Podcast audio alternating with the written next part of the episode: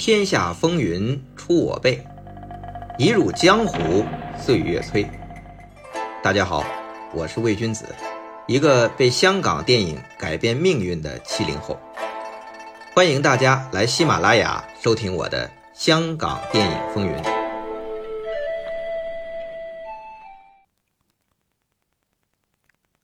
书接上回，说到一九七一到一九七三年九月，楚原导演的《七十二家房客》上映之前，这长达三年的时间里，香港影院居然只制作上映了一部粤语片。到底发生了什么，让五六十年代年产百部粤语片的香港？居然在那三年抛弃了操着本地语言的电影呢？这个还真的是要细说从头。先说这个粤语片的兴盛期，一度粗制滥造的港产粤语片，到五十年代其实是面貌一新的，因为陆续出现了四间啊制作。产量比较大的公司，中联、新联、光艺和华侨。其中，新联和中联的主要成员，是一九四九年发起电影清洁运动，号召零星分家的那批导演和演员，就包括李晨风、吴楚凡、张英、白燕、吴回、李铁、卢敦。黄曼梨等，当然还有一个红线女，她虽然是唱越剧的，算是零，但是她和这批人是一体的。什么叫做电影清洁运动啊？嗨，这个所谓的电影清洁运动，主要是针对那些制作粗糙、格调低下的七日鲜粤语片，号召电影界同行团结一致拍。教化人心、有社会责任感的精良之作。所谓的零星分家呀，更是具体针对那些粤剧名伶。你几天就拍一部唱粤剧大戏的粤语片片酬啊，有的时候会占到整部戏制作成本的一半甚至三分之二，那高到离谱了。而且拍戏经常性的迟到早退。这里说的主要就是那个新马师曾，也就是新马仔，太大牌了嘛，拍戏态度不专业，惹怒了当时有电影皇帝之称的吴楚凡，所以是吴楚凡他们提出零星分家，零就指的是这些唱越剧的。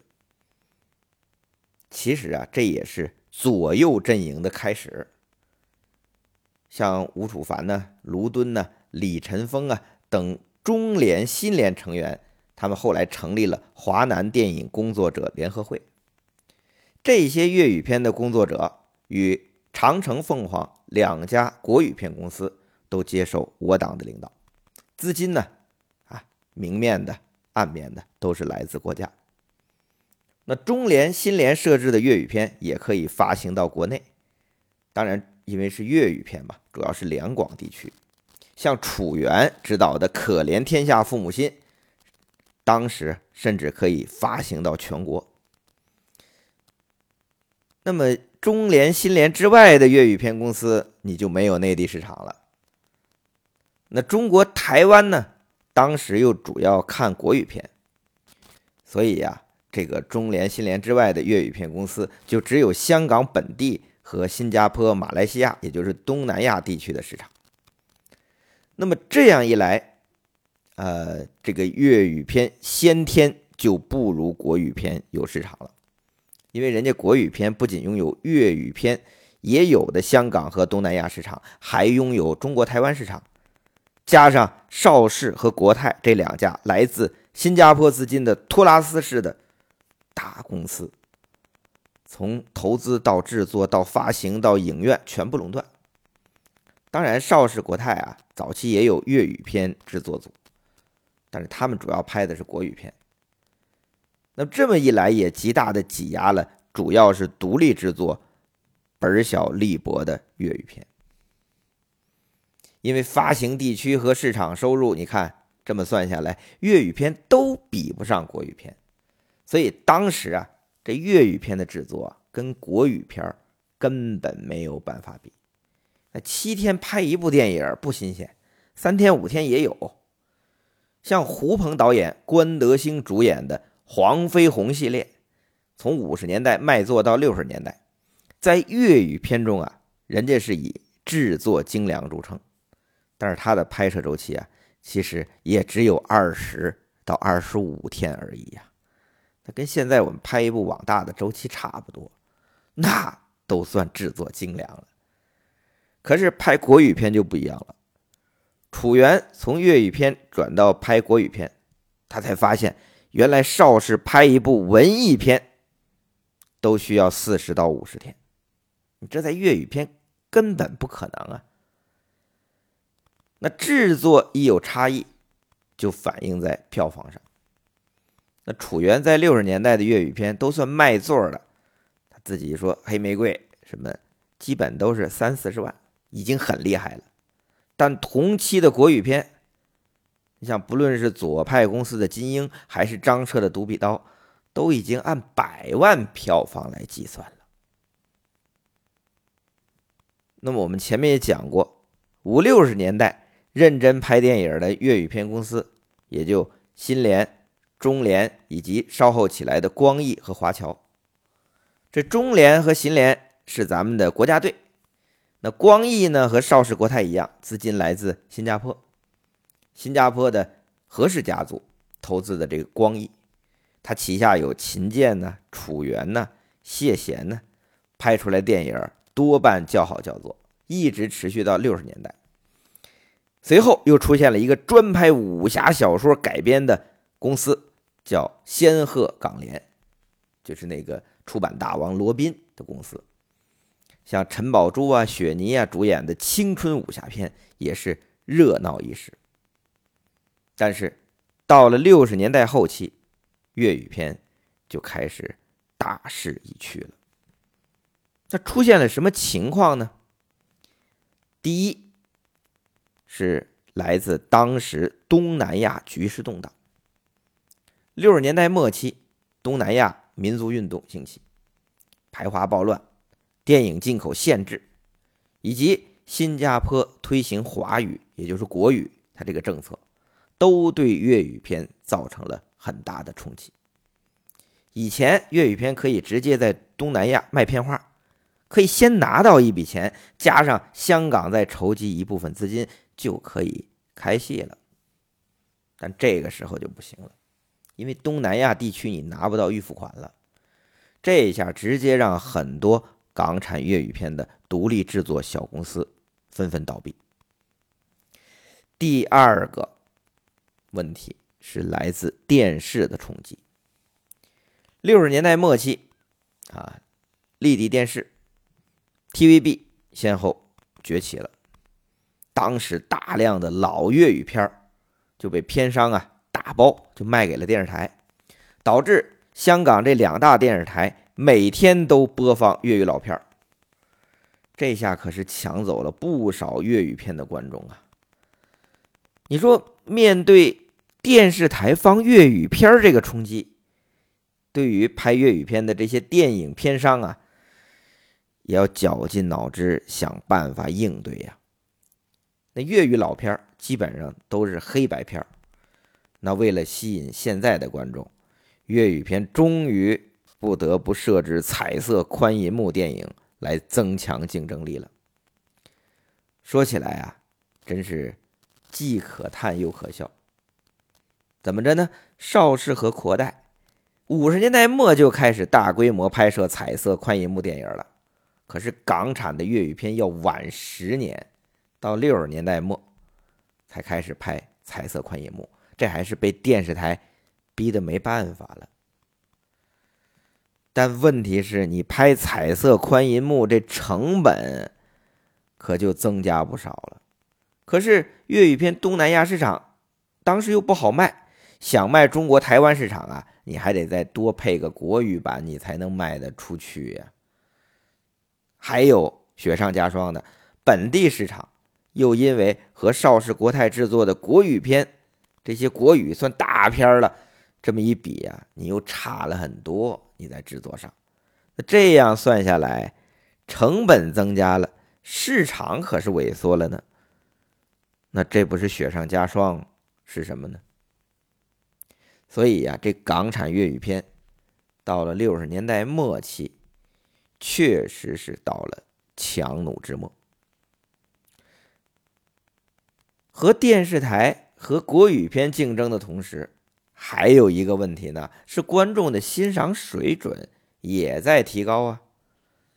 但粤语片的进步显然是跟不上观众的速度的。光崛起一个龙刚，真是一个好导演。不够啊！龙刚一年才拍一部，从《播音王子》《英雄本色》《窗》《飞女正传》都叫好叫座，还有社会意义不是？但产量太低呀，一年一部良心作品救不了粤语片。那楚原的《黑玫瑰》系列曾经很卖很卖座，但是到六十年代末也不行了，粤语片。越来越没人看，也越来越没人拍了。那么，粤语片可是曾经养活了大批的这些电影工作者呀，他们没戏拍怎么办呢？兵分两路，一部分老艺人、老导演干脆就进电视台去了，比如梁醒波啊，这个喜剧泰斗就去了《欢乐今宵》。演综艺节目去了，还有的就去电视台拍电视剧去了。那剩下的如秦剑、楚原、龙刚、谢贤、邓光荣这些名导演、大演员，就都跑去拍国语片去了，包括肖芳芳。那那个时候还有一个跟肖芳芳齐名的，就是陈宝珠，那是红极一时。陈宝珠干脆息影了，但是他的最后一部电影，邵氏投资、楚原导演的《壁虎》，嘿，标准的国语片制作。所以啊，到一九七一年，粤语片基本停产。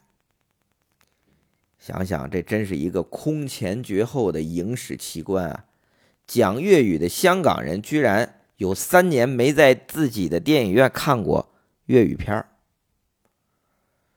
不过也难怪，你香港是一个移民城市，战后大批内地人来到香港，操着北京话、东北话、山东话、上海话、四川话的这些移民，其实占了很大的数量。